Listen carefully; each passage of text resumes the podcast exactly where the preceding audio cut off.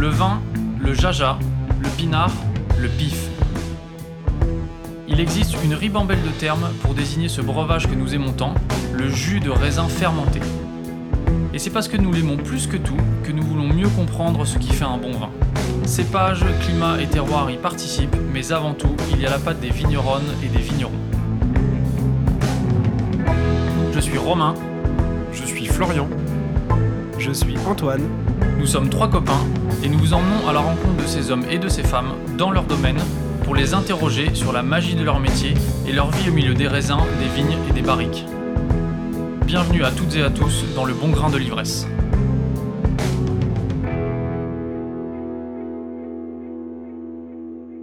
Bonjour à toutes et à tous. Nous sommes ravis de vous retrouver pour ce troisième épisode.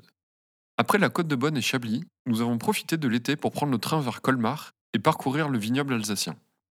Dotée d'une diversité de terroirs inégalés, cette région fait face à des problématiques bien différentes de la Bourgogne. C'est ce que Céline Meyer, du domaine Joss Meyer à Witzenheim, va nous expliquer. Passée par le monde de la littérature, elle y a cultivé cette première passion pour la ramener au domaine familial depuis 15 ans. Passeuse de culture comme elle se définit si joliment, vous découvrirez comment Céline et sa sœur Isabelle mêlent littérature, art et viticulture au quotidien, renforçant ainsi le travail effectué par leur père sur la forte identité du domaine. Un bon verre de Riesling à la main, nous vous souhaitons une excellente écoute. Alors moi je suis euh, Céline Meyer.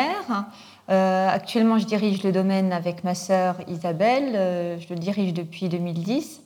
ma sœur et moi-même on représente la cinquième génération. C'est un domaine qui est familial et qui a été fondé en 1854 par mon ancêtre, Aloïse Meyer, après des générations d'hommes. mon père a eu que des filles, il en a eu trois, et on est deux sœurs à avoir repris le domaine. Euh, moi, à la base, j'étais pas du tout dans le vin. Euh, j'ai fait des études en histoire de l'art et en littérature. Euh, et j'ai rejoint le domaine il y a à peu près 15 ans. je m'occupe plus de tout ce qui est oui, direction, communication, vente et également le vignoble. Ma sœur vinifie les vins, s'occupe des vents de France. Voilà, après, on est un, un domaine de, de 25 hectares faut être polyvalent. Voilà, donc euh, s'il y a des choses à faire en cave, il faut aller en cave. Euh, s'il y a des commandes, il faut mettre les bouteilles, euh, il faut préparer les bouteilles. Donc voilà, il faut être polyvalente. Qu'est-ce qui vous a convaincu de rejoindre le, domaine après vos études en histoire de l'art? Qu'est-ce qui m'a convaincu Alors moi j'étais libraire. Après mes études, j'étais libraire à Strasbourg, dans une librairie Gallimard. Moi j'adorais, ce milieu. Hein. Euh, je suis une grande littéraire à la base, euh, mais mon père euh, avait besoin d'une autre personne. sa secrétaire était, attendait son deuxième enfant et il m'a dit Céline, tu voudrais pas revenir Je me suis dit pourquoi pas, mais c'était aussi un. Je me suis dit pourquoi pas en me disant mon père, on sentait bien chez mes parents qu'il y avait toujours un, ils étaient un peu déçus de ne pas avoir eu de fils, en fait. Euh, c'est vrai, hein, voilà, ça arrive. Hein, euh, trois filles, c'est beaucoup quand même. Hein, euh. et on sentait que c'était toujours un peu une petite déception chez mon père. Et je, me suis, je lui ai dit, mais moi, on peut le faire. Moi, je vais le faire. Moi, je vais reprendre le domaine. Alors, c'était... À la base, je ne savais pas trop dans quoi je me lançais. c'était vraiment... je ne suis pas forcément féministe. Mais je me suis dit, euh, les femmes, elles sont aussi capables de faire des choses. Donc il m'a pris au mot, il m'a dit, bah, d'accord. Euh, donc j'ai, après mes études, euh, et à 25 ans, j'ai repassé un, un, diplôme en vin, un BPREA. Hein. donc j'ai repassé deux fois mon bac pour avoir quand même des, des, bases. Parce que même parfois, si on est fille de vigneron, à un moment donné, quand on est adolescente et qu'on entend parler de vin tout le temps, on peut, on peut fermer ses oreilles, hein, voilà, en disant, ah, moi je ne peux pas entendre parler de ça. Et puis voilà, j'ai passé mon diplôme, je suis venue travailler dans le domaine. Euh, je suis passée par toutes les strates, on va dire, mais plus quand même dans le bureau, aussi bien la secrétaire, puis la comptabilité. Et là, mon père a vu que j'étais moins réfractaire aux chiffres que ma sœur Isabelle. Et voilà, euh, petit à petit, euh, j'ai pris ma place et puis ça s'est fait au fur et à mesure des années. on va dire lentement, mais sûrement. Votre sœur Isabelle, elle, elle, a toujours été au domaine? Ouais, ma sœur, c'était la deuxième. Moi, je suis la plus jeune, en fait. Euh, ma sœur aînée ne travaille pas avec nous. Et Isabelle, c'était la deuxième. Et depuis le départ, elle, elle était prédestinée à ce métier. elle avait le nez de mon père, hein, tout simplement. Elle dégustait très bien, déjà toute petite. Hein, on sentait qu'il y avait quelque chose. Donc elle, elle a fait un cursus vraiment dans, le vin. Elle a fait le lycée viticole de Beaune. Euh, puis elle a fait un BTS viticulture onologie à Montpellier. Elle a commencé très tôt à travailler au domaine, à l'âge de, à l'âge de 22 ans. Donc elle aussi, elle est, elle est passée par les différentes strates, mais en cave. Donc c'était au départ, voilà, euh, nettoyage des cuves, euh, des choses quand même assez, assez difficiles. Euh, au, bout de quelques années, elle avait envie de voir un peu autre chose, donc elle a, elle a décidé de s'orienter plus au niveau même de la vente, au niveau de l'Alsace et des choses comme ça, pour voir un peu autre chose que, que les foudres. Elle avait besoin de, voilà, de, voir un peu autre chose. Et puis là, là aussi, euh, mon père a eu des soucis de santé en, ouais, en 2008. Et puis euh, en 2009, elle a repris euh, toute la vinification voilà, d'un coup. Hein. Bon, elle, vinifiait déjà quelques cuvées parce que ma, sœur a, ma sœur est très créative. Mon père était quelqu'un de très créatif dans la manière d'appréhender les vins, c'est-à-dire que nous, on a 25 hectares, mais on a plus de 90 parcelles, donc un, travail d'assemblage est nécessaire. Hein. c'est impossible de faire 90 cuvées, hein. déjà, déjà 20, euh, on n'en voit pas le bout. Donc c'était un travail d'assemblage de parcelles, également après euh, d'assemblage en cave pour vraiment aboutir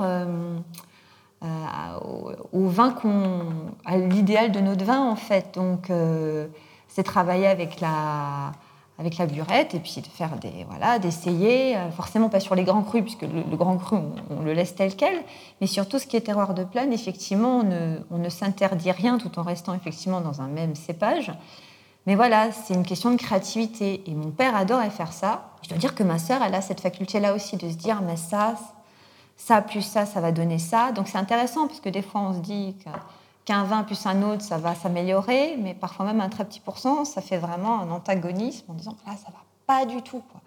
Donc, on a toujours ce travail de créativité qu'elle continue. Et, voilà, il fallait. Euh, c'est elle qui était depuis toujours prédestinée. Quoi. Donc, elle a repris en 2009.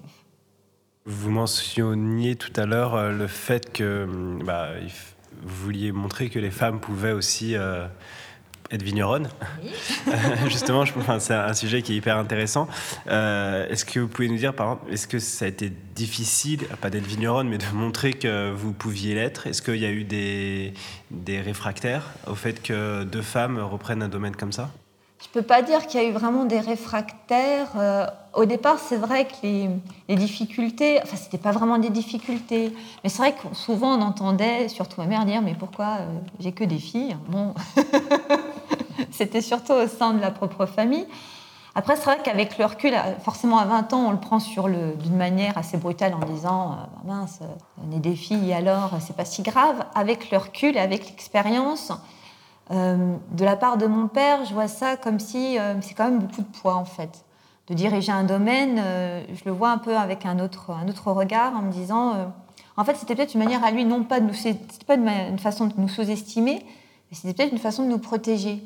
Parce que c'est vrai qu'il y, a, beaucoup de pression au quotidien, il y a, beaucoup de, responsabilités. Quand on travaille avec la nature, bah, il y a des, on doit faire face à des aléas, on doit faire face à quelque chose qu'on ne peut pas contrôler. Et parfois, on se sent complètement impuissante. Donc, je, pense que c'était, avec le recul, une manière euh, de nous protéger. alors, forcément, euh, quand on est deux jeunes femmes, euh, parfois, il y a des dégustations, il y a toujours un peu des, choses qu'on entend. Ah, ben voilà, ça va se vendre tout seul, un beau sourire et c'est bon. Bon, alors, des fois, c'est un peu réductif. On se dit, bon, ben oui, mais bon, c'est quand, même de faire des bons vins, il n'y a pas qu'un joli sourire. Hein.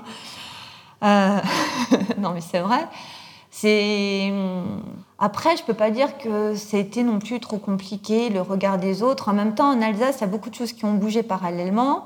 Euh, bah, vous étiez hier euh, au domaine Falaire. Hein. on avait quand même une très grande dame de la viticulture, en la personne de Colette, qui elle a eu beaucoup de courage et beaucoup de cran pour, pour maintenir ce domaine à la, au décès de son mari.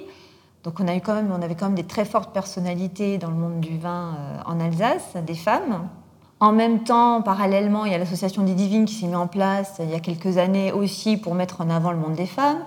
Il y a des vignerons qui étaient des collègues de mon père qui eux aussi avaient des filles. Donc en fait, euh, pour ma génération, c'était, j'ai pas senti vraiment de difficulté. Je pense que ma sœur Isabelle en a eu plus. Parce qu'elle, quand elle était allée à 16 ans euh, à Beaune, euh, je crois qu'il y avait 10 filles dans tout le lycée.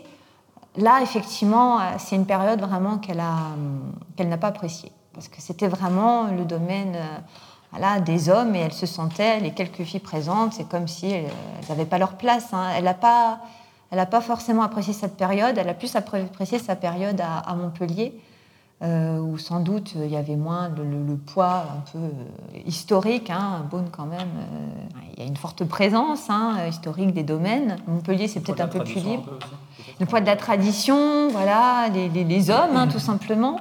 Donc c'est vrai qu'elle l'a vécu d'une façon différente euh, que moi, où je suis quand même arrivée un peu sur plus tard, où euh, quand j'ai commencé à faire des dégustations, il y avait les filles d'amis de mon père, euh, Véronique Muret qui était là, Séverine Schlumberger, on est à peu près dans la même, dans, la même génération, donc on n'était pas, j'étais pas toute seule quoi. C'est quoi le rôle de, cette association exactement? Ben, Le rôle de cette association, c'est de vraiment de promouvoir, euh, bah, te montrer déjà que les femmes dans le vin existent, euh, d'amener une manière différente de parler des vins, parce que parfois les femmes ont un peu plus, on va dire, une sensibilité différente, ont euh, une manière de, voir les choses différentes. Donc c'était de l'aborder peut-être peut-être même d'une manière un peu plus ludique. Chez les hommes, c'est vrai que c'était toujours assez euh, statutaire, il faut déguster, alors chaque, chaque domaine a son vin, et puis moi je parle que de mon vin. Les divines, elles avaient mis en place très tôt des, dégustations, où, en fait, par thématique, où chacune présentait même les vins des autres, donc ça donnait beaucoup de liberté et un côté un peu moins, moins figé en fait. Donc c'était c'était pas mal, puis elle s'associe avec avec des théâtres pour donner un côté un petit peu plus vivant, un petit peu plus culturel. Donc c'est une association qui bouge, qui bouge pas mal. Et ça donne un autre regard sur les vins et notamment sur les vins d'Alsace. Ça dépoussière un petit peu. voilà. Vous évoquiez tout à l'heure des euh, réflexions euh, pas très agréables. Est-ce que c'était des réflexions de vos pères ou c'était aussi des réflexions pères, P-A-I-R-S, ou des réflexions de consommateurs?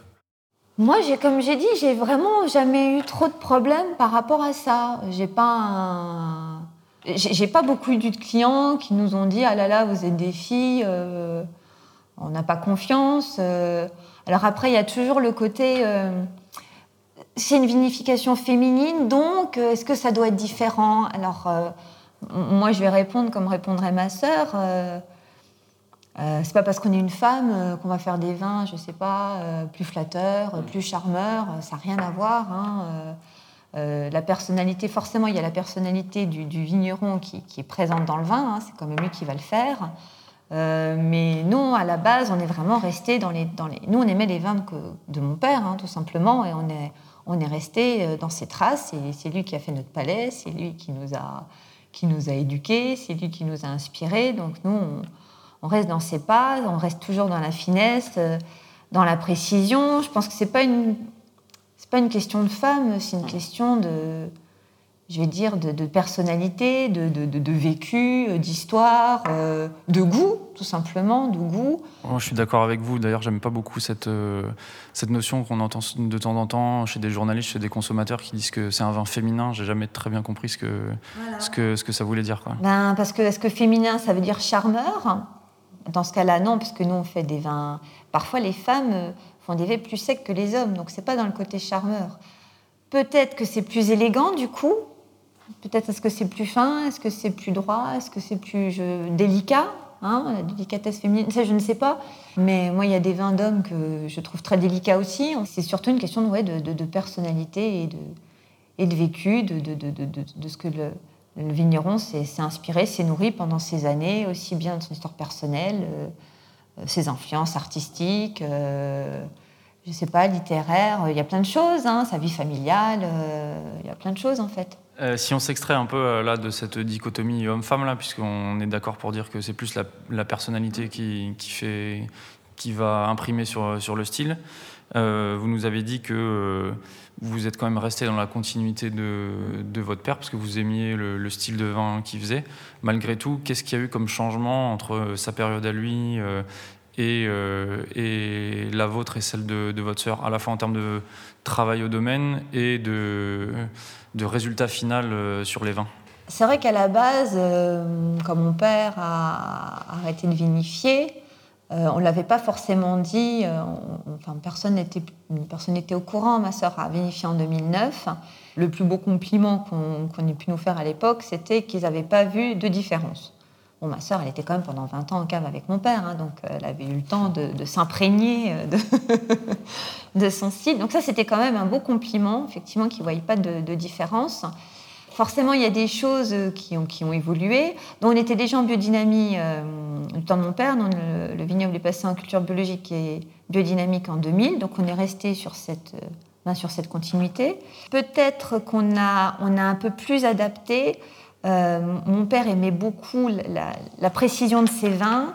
Euh, donc peut- il avait tendance à mettre un peu plus de soufre. Donc nous, on a, on a vraiment essayé de réduire euh, les doses de soufre, même si on n'est pas en nature. hein. On continue à mettre du soufre, mais on a quand même on, on a, on a évité le, le- d'avoir la main trop lourde, on va dire, hein, parce que on a intégré des nouvelles cuvées. Au fur et à mesure, on essaie de faire un peu plus, peut-être, je ne vais pas dire d'expérimentation. Euh, cette année, euh, on a fait un vin nature, on a fait un pet nut, un pétillant naturel. C'est la première fois. Nous, c'est vrai que Josmeyer ne fait pas de crément. Euh, C'était un choix euh, de mon père. Euh, il préférait. on a beaucoup de pinot blanc au domaine, donc on préférait les, les vinifier comme vin tranquille. Mais cette année, en 2018, on a fait toute petite cuvée, effectivement, d'un pétillant naturel. Donc on essaye d'apporter toujours, d'avoir notre propre cheminement aussi en accord avec nos goûts et puis en accord avec euh, ce qu'on voit autour de nous. Euh, après, euh, sinon au niveau de la cave, je dirais, c'est surtout au niveau climatique qu'on sent les, bouleversements.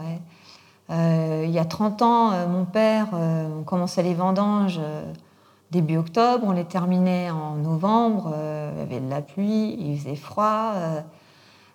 en 30 ans, on a vu que les vendanges étaient de plus en plus précoces.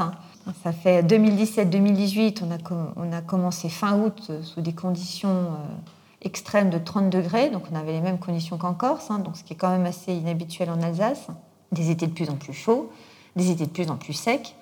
Euh, on se rend compte que mon père, il recherchait la maturité. Nous, on va essayer de voir comment on peut garder de la fraîcheur. Donc il y a des choses malgré tout qui, des choses qui changent, parce que c'est vrai que dans les années froides, ben, les, les styles des vins sont différents. Hein.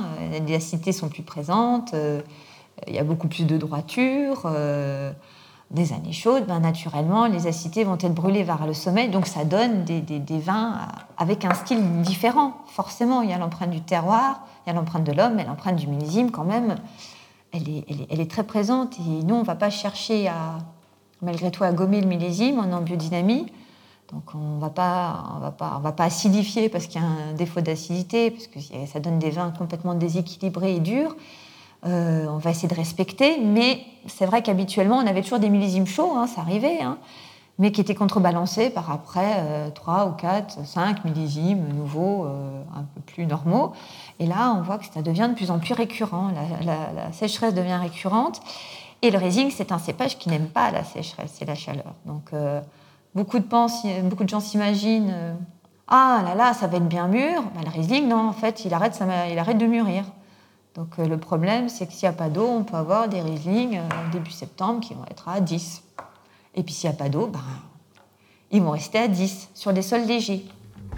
Il est temps de faire un petit point vocabulaire. Par 10, Céline parle du degré alcoolique final du vin. Quantifiant la proportion d'alcool contenue dans une boisson, il mesure la quantité de sucre transformé en alcool par les levures durant la fermentation alcoolique.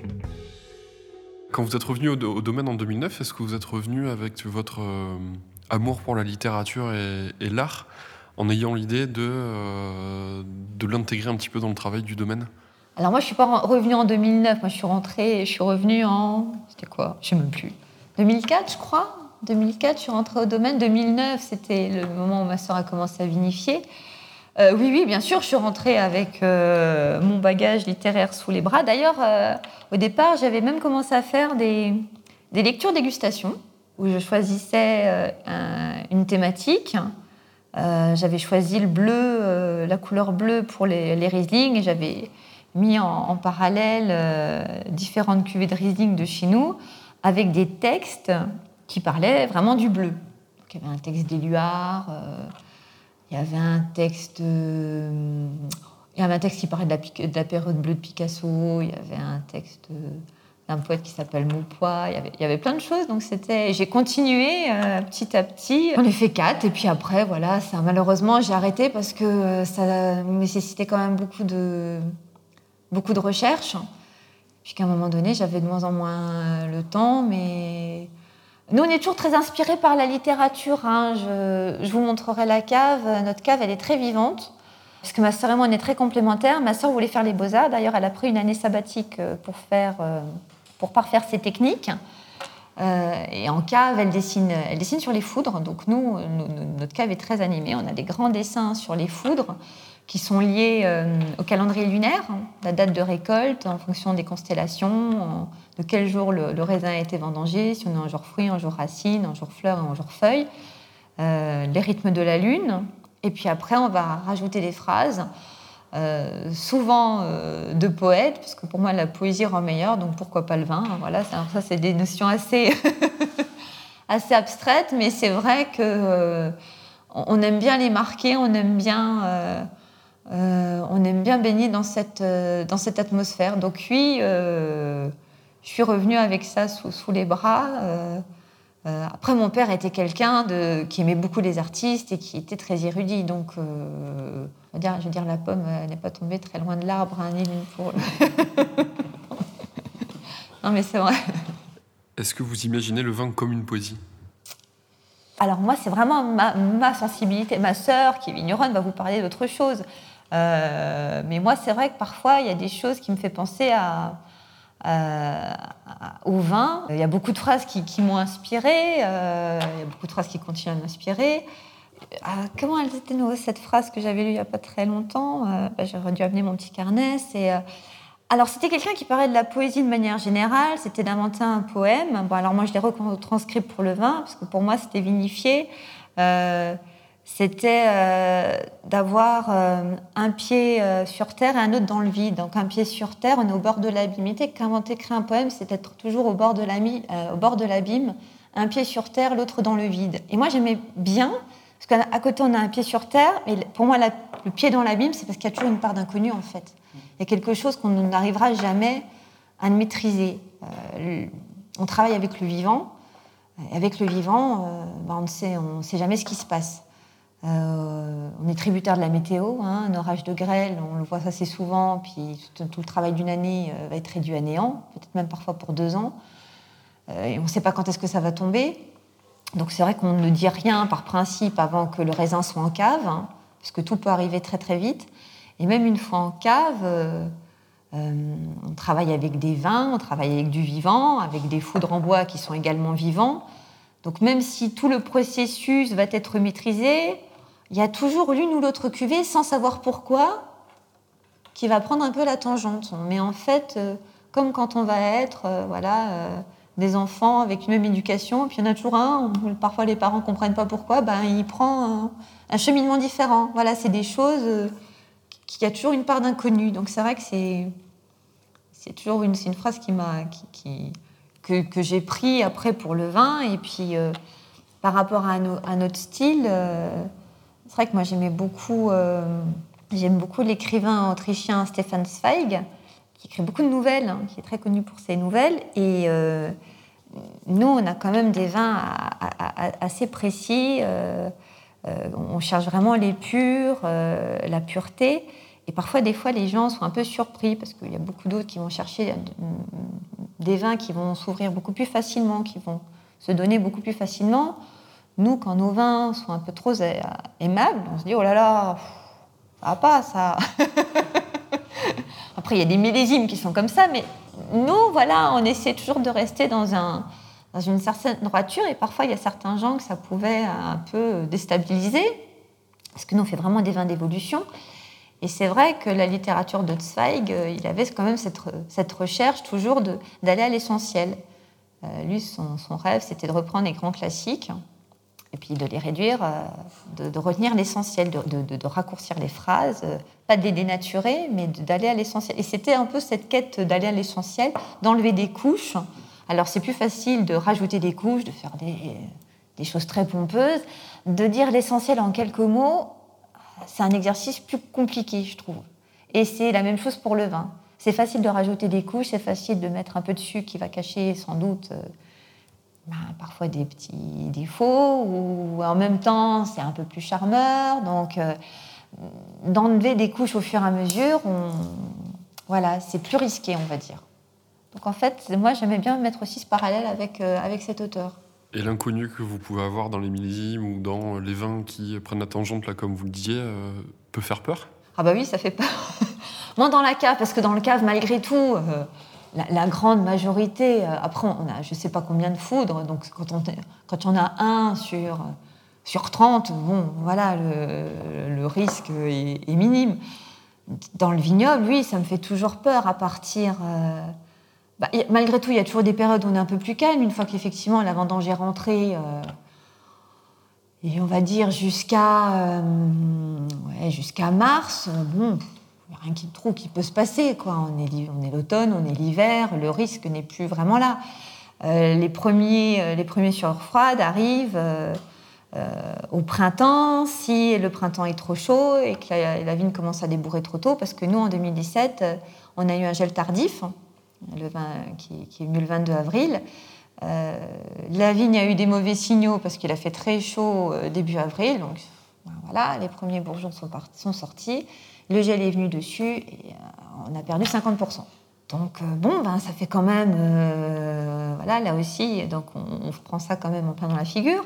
Bon, moi je pense à mes collègues de Loire qui, qui ont encore du gel cette année, qui en 2017 avaient eu du gel deux années consécutives où ils ont quasiment tout perdu. Donc, c'est des données qui sont quand même assez. C'est très brutal. Hein. Tu t'endors la nuit, tu dis le lendemain, je me réveille, j'ai plus rien. Euh, c'est très dur. Hein.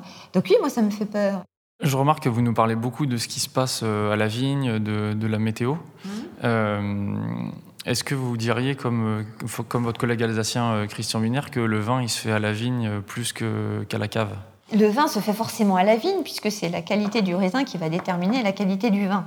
On peut faire, euh, on peut faire de, sans, un très bon raisin, sans un très bon raisin à la base, c'est pas possible de faire un très bon vin. Par contre, on peut avoir un très bon raisin et faire un mauvais vin. Ça après, euh, mais l'inverse c'est plus compliqué. Donc c'est vrai, c'est très important. La matière première est très importante. C'est, ça représente 100% de notre du vin, donc forcément c'est la base. Euh, oui, ça se fait ça se fait à la vigne, mais on peut aussi tout rater en cave. Donc les deux sont importants. Pour moi, les deux sont importants. Il ne faut pas se dire ah bah j'ai fait l'essentiel dans ma, dans ma vigne euh, en cave. Il y en a beaucoup qui disent euh, moi je fais confiance. Euh, ça peut partir très vite. Hein. Ça peut partir très vite en, problème. En 2018, tout le monde pensait les raisins étaient parfaits, il n'y avait pas un grain pourri, que ça allait être super simple. Il y a eu des tas de problèmes. Pas forcément chez nous, mais euh, il y a eu des tas de problèmes. Tous les, beaucoup de vignerons qui font un peu euh, des vins un peu nature, qui. C'est parti. Il y, a eu, beaucoup de soucis dès, les départs de fermentation. Euh, et pourtant, le raisin était parfait. Quand on le voit, on se disait pas, tiens, il y a quelque chose qui va se passer. Donc ça a pris tout le monde au dépourvu. Nous, dès le départ, au pressurage, on met toujours un petit peu de soufre pour, pour purifier quand même un peu le milieu. Donc nous, on, s'estime heureuse de ne pas avoir eu de, soucis. Alors parfois, il y a des fermentations qui sont plus longues que d'autres. Parfois, il faut... Nous, on reste toujours très vigilante, en fait. On ne relâche pas la, euh, la pression. On goûte énorme, ma soeur goûte énormément euh, pendant les, pendant les fermentations, euh, deux, fois par, deux fois par semaine minimum, parce que une journée, ça peut bien aller, et deux jours après, il y a quelque chose qui... On détecte quelque chose. Il peut y avoir des montées de volatiles, euh, et dans les bois, les montées de volatiles, euh, si on ne les détecte pas tout de suite, ben, ça peut foutre le vin en l'air. Donc il faut prendre des décisions tout de suite. Donc en fait, euh, c'est pas il faut quand même rester très très vigilante. Et quand, quand, vous identifiez des défauts comme la volatile, par exemple, qu'est-ce que vous avez comme moyen d'action? Eh ben Alors là, on sort du bois et on le met en inox. Voilà. Et le bois va amplifier en fait. L'inox est hermétique et il faut que le vin fermente. Et on le met systématiquement en inox ça limite, on va dire, le problème. Et puis on fait des analyses tous les jours pour savoir euh, comment, ça, comment ça va. euh. Mais nous, vu qu'on goûte quand même très tôt, on va le détecter, on, va, on fait des analyses. Donc dès qu'on voit qu'il y a, ah, il y a un truc qui est en train de se monter, tout de suite, on ne dit pas, tiens, euh, euh, on va essayer de prendre, on prend le problème au sérieux. Si problème il y a, parce que parfois c'est le laboratoire d'analyse, où ces outils, force, des fois, sont pas très, je vais pas dire au point, mais des fois ça change. Des fois, ils nous montrent des montées de volatiles. Deux jours après, ça redescend. Bon, alors il faut pas non plus s'affoler, mais on reste vigilant. On va maintenir la pression. On va pas dire bon, on verra dans 15 jours. 15 jours, ça peut être trop tard. On surveille. Il y en a qui vont dire ah ben non, je crois qu'on doit être euh, en, bio, en biodynamie, euh, le domaine qui doit faire euh, le plus d'analyses. hein. Il y en a qui vont faire une analyse à la fin ou une fois au cours. Parce que voilà, euh, ça les perturbe pas les analyses. Nous, c'est vrai qu'on est, nous, on est, très focalisé sur les analyses parce que ça, nous donne quand même des, indications sur les volatiles effectivement, euh, mais même sur le, euh, il y a des choses qui se passent avec quand il y a des millésimes trop chauds où on va prendre euh, ou certaines levures, notamment sur les pinots gris, elles vont produire plus d'alcool. Première analyse, nous on pense avoir un potentiel d'alcool de 13,5, ils nous mettent potentiel 14,2. Hein? C'est- quoi ça? Ben voilà, des- les alcools, les levures produisent plus d'alcool. Donc c'est quand même intéressant de le savoir parce que même si on peut pas changer grand chose, on se dit ah ben mince, ça c'est comme ça et, au fur et à mesure ça peut produire plus. On peut prendre un degré euh, en faisant rien en fermentation sur les gris. On sent quand même l'alcool, c'est pas du fictif, hein, c'est pas mais c'est dans l'air. Non non, la- l'alcool est effectivement là. Donc c'est des, des paramètres, ça permet quand même d'avoir une visualisation au niveau de l'acidité, au niveau de plein de choses. Donc nous, ça nous donne euh, une base. Et après, au fur et à mesure des cuvées, si on, si on voit que tout se passe bien, on va pas non plus faire des tas d'analyses à tout va. hein, euh, mais s'il y a un vin, on voit quelque chose, effectivement, on, réagit dès le, dès le départ. Je change un peu de sujet. Euh, vous parliez tout à l'heure, euh, en parlant de l'association divine, euh, du- de la volonté de dépoussiérer un peu les vins d'Alsace. Euh, Est-ce que vous pouvez nous en dire un peu plus hein Quel est, enfin, en quoi ils sont poussiéreux aujourd'hui? Comment vous voulez les dépoussiérer? Qu'est-ce que vous voulez faire? Elle a toujours eu du mal à trouver sa place, euh, l'Alsace, je trouve. Euh, on est une petite région. hein. On a une fois été, on a souvent été allemand. On a été quand même majoritairement français. Euh, notre cœur est, bien français. Après, c'est vrai que parfois, même pour les gens, c'est un peu compliqué de nous situer. On a quand même euh, bah, des noms allemands, hein, voilà, sur nos cuvées, euh, sur nos grands crus. euh. Engst et Brand, euh, voilà, Brand, ça veut dire le feu. euh, Engst, ça veut dire les talons, mais on a des noms allemands. Donc parfois, pour le, pour le français, c'est c'est déjà compliqué à comprendre. À l'international, parfois, de situer l'Alsace avec des prénoms hein, allemands, c'est encore plus compliqué parce qu'ils nous disent mais vous êtes en Allemagne, donc c'est déjà la situation parfois est compliquée. On a beaucoup de cépages, ce qui peut être une force, ce qui peut être aussi une faiblesse parce que c'est vrai que du coup, ça, ben, à la place de, de se focaliser sur un ou deux cépages, on va dire Chardonnay, Pinot Noir, ben, nous c'est Riesling, Pinot Gris, Gewürztraminer, Muscat Sylvaner, euh, Pinot Noir, euh, qui veut dire beaucoup de cuvées. En moyenne, je pense qu'on a au moins une, voilà, une quinze-vingtaine de cuvées de manière générale chez des producteurs alsaciens. Donc euh, voilà, euh, peut-être des difficultés pour le consommateur moyen de, s'y retrouver, hein, forcément, avec tous ces cépages. Un problème aussi de lisibilité. euh, il y avait beaucoup la question du, sucre résiduel euh, dans les cépages alsaciens euh, notamment sur les Riesling, où les gens euh, voilà, venaient manger leur traditionnel choucroute, euh, puis se retrouvaient avec un Riesling avec un peu de sucre. Donc c'est vrai qu'il n'y a rien de pire sur une choucroute qu'un Riesling avec un peu de sucre. Donc bon. Donc c'est vrai que les, gens repartaient avec une idée qui est de, vin, euh, de vin riche, alors que c'est pas le cas. Donc euh, maintenant il y a des choses qui se font. hein. Moi je dis dépoussiérer, c'est justement parce qu'il y a plein de choses qui se passent en Alsace. On a toujours l'impression qu'il y, a- un côté un petit peu euh, immuable en Alsace. C'est les, colombages, les petites églises. On a l'impression qu'il n'y a rien qui va, changer le rythme alsacien. euh, alors qu'en fait, euh, si, il y, a- quand même des choses qui, bougent. On a aussi des, des- jeunes générations qui viennent en Alsace, qui reprennent des domaines. Alors c'est vrai qu'il n'y a pas beaucoup de création de domaines proprement parlé. Comme en Loire ou ailleurs, où il y a des jeunes qui peuvent s'installer parce que la, le la terre n'est pas chère. En Alsace, quand même, la, la, vigne est quand même assez chère. Donc c'est vrai que c'est quand même compliqué pour un jeune de venir acheter 5 hectares. Hein. c'est quand même un gros investissement. Donc c'est malgré tout de, des entreprises qui sont transmises. Mais il y, a des jeunes générations euh, qui sont très, euh, très motivées, euh, qui effectivement qui dépoussièrent, qui ont une image un peu différente, effectivement, qui vont plus vers des vins secs. Ça c'est déjà très bien, aussi bien pour le Riesling même que pour les que pour les Pinot Gris. Il y a des vins nature, il y a des il y, a des, il y a des choses il y a des choses différentes. Donc c'est vrai qu'on a toujours l'impression qu'il y a des choses qui bougent pas. Euh, il y a encore des choses à faire, hein, parce que pour. Euh, mais, mais c'est pas compliqué. Encore, il y a, encore maintenant, il y a des clients qui viennent nous parler des problèmes de souffle dans les vins d'Alsace, alors que c'est des problèmes qui étaient il y a 40 ans. Moi, je vois pas d'Alsace parce que ça me donne mal à la tête. Oui, non, mais en 40 ans, quand même, euh, a des choses qui ont évolué. Donc, en fait, nous, on traîne encore les problèmes, les casseroles il y a 40 ans. Donc, à un moment donné, il faut essayer de, passer au-dessus. Et c'est vrai qu'on a plein d'atouts. On a des, on a des très grands terroirs, on a le plus grand cépage du monde, hein, quand même, le Riesling, hein, c'est quand même le plus grand cépage du monde. Hein. Je pense qu'il y en a. quand je discute avec des vignerons, euh, c'est chaque fois, mais vous avez tellement de chance en Alsace, vous avez le Riesling. Donc c'est vrai que je trouve qu'on en profite pas assez. Je ne sais pas, mon père, il avait une approche euh, dès la base très différente euh, par rapport aux autres, puisque déjà il y a 30 ans, mon père s'est démarqué par les étiquettes, où il a travaillé avec des des artistes alsaciens, où il avait attribué un code couleur pour ses cépages et changeait d'artiste tous les 2-3 ans, donc vraiment pour créer une dynamique.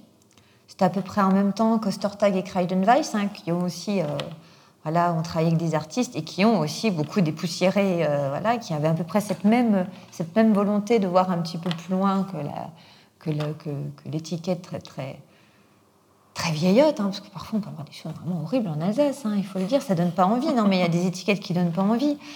Et c'est vrai que mon père, est-ce qu'il a été un précurseur euh, il, a, très tôt donné des noms à ses cuvées. Donc nous, on n'a pas du tout de nom de, de, parcelles ou de lieux dits. Euh, euh, nous, on a des, noms propres, des noms français. Hein, pour le coup, on a, on a le Pinot Blanc Mise du Printemps, on a le Gewürztraminer les Folastries, qui est un poème de Ronsard, voilà, on reste dans la littérature. On a Riesling les Pierrets, Riesling le Dragon, donc on a des noms. Euh, mon père voulait chercher à franciser, chercher à donner des noms français. Euh, bien sûr, on a le Hengstelbrand, ça c'est le grand cru, donc on ne bouge pas. Mais euh, donc nous, on est très attachés à, nos noms. et se pose même le problème après. En Alsace, il y a beaucoup, on parle beaucoup des premiers crus actuellement en Alsace, qui vont arriver sur, le, sur les marchés. Euh, moi, je ne sais pas si je vais être prête, enfin, je ne le ferai pas d'ailleurs, je le sais, je vous dis que je ne suis pas prête, mais je ne le ferai pas, euh, d'abandonner mes noms de cuvée, même si je suis sur un premier cru. Euh, premier cru Rottenberg, bon, sans doute, mais moi, c'est mon Riesling des Pierrets, quoi. Donc, je ne vais pas changer un nom qui est connu depuis 40 ans pour. Donc, il était toujours. Il avait quand même une forte idée de ce qu'il avait envie de faire, toujours tourné quand même beaucoup vers l'art. Donc c'est vrai que nous, on a continué euh, euh, naturellement cette voie-là, en travaillant toujours beaucoup avec des, avec des artistes, euh, en travaillant beaucoup les, accords plavins. Mon père, c'était un très grand cuisinier. il adorait faire des accords plavins, il était très pointilleux là-dessus. On a continué à être très pointilleuse et c'est vrai qu'on fait toujours des dégustations annuelles où on invite les professionnels. Et, par rapport à d'autres qui restent toujours dans une idée, un côté très classique, euh, on fait déguster le vin du millésime et puis après on fait euh, un plateau, enfin un buffet de fromage ou de.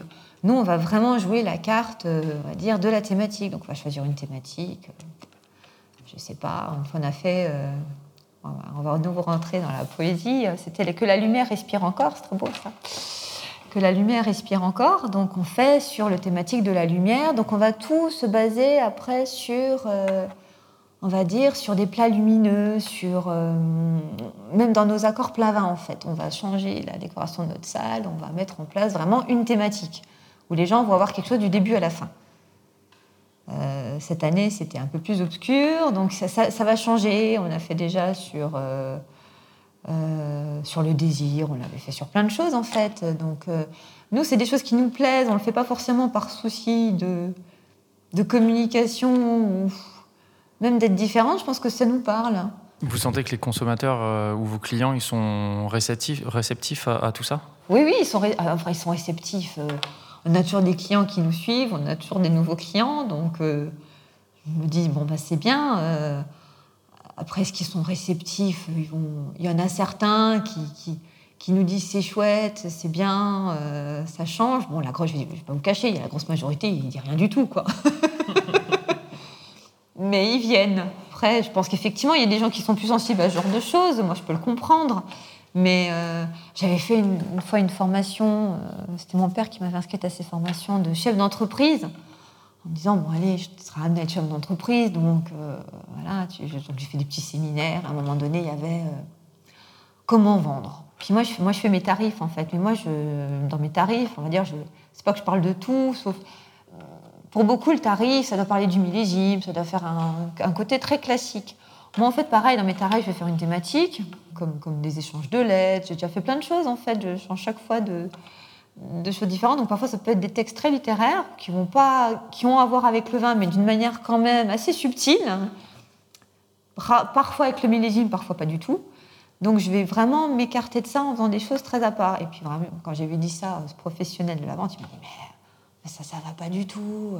Puis vous offrez pas de sommelier. Il faut toujours faire des cadeaux. Je dis, non, c'est comme ça. Et puis euh. puis voilà, parce que je, pense que je serais incapable de, faire un texte très très formaté, très conventionnel. Je pense que plutôt que j'enverrai plus de tarifs ou j'enverrai une feuille toute simple. Parce que moi je tiens beaucoup au papier, moi. Je ben oui, libraire euh, papier, donc moi je continue à vouloir envoyer, non pas par mail, mais mon petit tarif papier, joli, avec quand même un, beau design, où ma sœur va, va, faire des dessins, ou voilà, donc on, de faire quelque chose de beau que les gens vont, euh, j'espère, garder. Parce qu'après moi j'ai mis même édition, donc j'ai fait comme si c'était une petite édition. Votre ancien métier vous a pas totalement quitté, j'ai l'impression. Non, non, non, non, ça m'a pas quitté, mais euh, bon, peut-être qu'un jour j'ouvrirai une petite euh, librairie, mais non, moi je trouve que c'est important de personnaliser les gens. Je pense qu'au contraire, ils ont besoin de d'avoir des choses qui leur parlent et qui, où ils, ils sentent qu'il y a une vraie personnalité derrière. Parce qu'il y, y, a, beaucoup de vins, il y a beaucoup de vins différents. Et puis, alors c'est vrai que nous, on n'a pas peur par rapport à, d'autres, d'affirmer notre personnalité. Quand on la dégustation à Paris, euh, donc c'était masterclass sur la géologie. Moi, j'avoue, hein, moi, je ne suis pas une géologue. Hein. moi, la géologie, il euh, y, a des choses qui vous restent en tête. Moi, la géologie, les, les, airs, le Jurassique, le Trias, hein, c'est des choses qui me parlent, qui ne me parlent pas beaucoup. Et je me suis demandé pourquoi ça me parlait si peu. Et je me suis dit, mais mon père ne m'a jamais parlé de géologie. Moi, je retiens des choses que mon père m'a dit. Mon père, il me parlait de peinture, mon père, il me parlait de couleurs, mon père, il me parlait d'accords plavins. Mon père ne m'a jamais parlé de géologie. Marno-calcaire, le Hengst, granit, le, le Brand. Point barre. Il n'allait pas creuser en profondeur. Non, mais c'est vrai, parce que je me suis quand même demandé. Puis ma soeur, c'est pareil. Donc en fait, on s'est quand même dit, bon, euh, c'est bizarre. Euh, qu'est-ce qui s'est passé? Donc c'est vrai que moi, je ne suis, pas, euh, je suis pas géologue, hein, je, le sais. Donc c'est vrai que j'ai décidé de partir sur un côté complètement différent. Euh, qu'est-ce que le granit? Euh, Bon, c'est de la pierre, mais qu'est-ce que ça va être l'effet également après dans les vins? Donc là, effectivement, j'ai pris une autre position par rapport à tous les autres où j'ai parlé beaucoup plus de, bah, de sensations et, d'images. Et parfois, on se rend compte que euh, les images parlent beaucoup plus aux gens. Ma sœur, quand elle fait des, des, dégustations, elle parle elle essaie de s'affranchir du côté purement technique, parfois très, euh, très austère, euh, pour, euh, pour mettre une image. Les gens, ils comprennent les images. Quand vous dites c'est de la vertiquée, c'est de la pureté, c'est une flèche de lumière qui, monte, ben, les gens, ils s'imaginent vraiment cette flèche de lumière qui monte. Quand vous leur parlez de, de quartz, de feldspath, de, ben, bon, alors ils visualisent des cailloux, mais bon, c'est... Non, mais c'est vrai que nous, on parle beaucoup d'images. Euh, on va pas chercher un... Et c'est vrai que c'est des choses qui... que les gens, après, dans des... quand on fait des dégustations d'accords plavins ou dans des dégustations thématiques chez des restaurateurs, euh, les gens, ils sont quelquefois surpris parce que ce n'est pas ce genre de discours qu'ils ont l'habitude d'entendre. Ça va être des dates de maturité, ça va être vous sentez ça, mais moi, je m'en souviens, j'avais fait une dégustation. Alors, des fois, il y a des accords plus ou moins réussis. Hein. Des fois, c'est l'apothéose. Et puis, parfois, moi, j'avais une dégustation. Quand j'étais sur Hong Kong, un accord qui n'était pas forcément euh, le plus valorisant pour mon vin, qui habituellement, millésime 2015, qui est habituellement très extraverti. J'ai regardé le sommelier qui était à côté de moi. J'ai dit, mais le vin, il fait coucou panier, quoi. Il se, il, se, il se cache, il met ses pattes sur les, sur les yeux, là. Il n'est pas du tout dedans. Et il m'a dit, mais oui, c'est vrai. C'était, pas la peine de lui dire euh, je ne sais pas quoi, oui, mais bon, vous savez. Non, euh, c'était la vérité. À l'inverse, c'est quoi le dernier accord euh, un peu lumineux que, que vous avez en tête? Le dernier accord, on avait fait un, j'avais fait une salade de lentilles. c'est pas trop compliqué à faire, salade de lentilles avec des petits morceaux de truite qui étaient marinés comme un gravlax en fait, qu'on avait coupé dedans. Et on avait fait un, on avait servi un pinot gris, pinot gris Fondation 2014. Et c'était vraiment très, très, très, très bon. Enfin, on était vraiment, mais pile poil. C'était un pinot gris sec. Hein. Donc, euh, c'était vraiment, c'était vraiment très, très beau. C'était, c'était. Après, bon, alors c'est sûr, nous, dans nos accords comme ça, on, cherche l'accord parfait. Hein. J'avais fait aussi sur, ouais, sur, un, sur, des, sur des huîtres qui étaient comme un peu pochées, sur un, sur un résine cotable, c'était très beau aussi. Il y a des choses parfois donc euh, qui on s'y attend pas et on se dit ah ça ça va très bien. quoi. C'est ça qui est parfois encore plus, plus émouvant, parce que nous, quand on travaille, forcément, on se dit... Euh, et moi, il y a des accords toujours mythiques. Euh, nous, on fait un vin qui s'appelle du, du Pinot Xerrois, Pinot Xerrois qui vient du Grand Cru Hengst. Et on l'appelle le H parce que c'est pas considéré comme un grand cru, parce que c'est pas considéré comme un cépage noble. Et c'était vraiment... Euh, c'était vraiment. Mon père aimait beaucoup les pinots et c'est un peu son rêve de montrer qu'avec des petits cépages, on peut faire des très grands vins. Et moi, j'ai des souvenirs de, de, ce Pinot Auxerrois. Mon père faisait euh, beaucoup de bouches à la reine. Enfin, on avait chaque année des bouches à la reine à Noël. Hein. donc c'était avec, euh, avec les. Euh, il mettait des vieux Auxerrois dans la sauce parce que tout est dans la sauce, hein, avec des riz de veau, et il nous servait des vieux Pinot Auxerrois. Et ça, c'est ça, c'est des accords qui sont qui sont magiques, ou ce même Auxerrois, il faisait des brouillades de truffes. Donc il mettait les œufs avec les truffes, et puis après il râpait. Mais ça, je devais avoir 10 ans, mais je m'en souviens, c'était tellement bon. Voilà, donc ça, c'est des choses euh, qui, restent.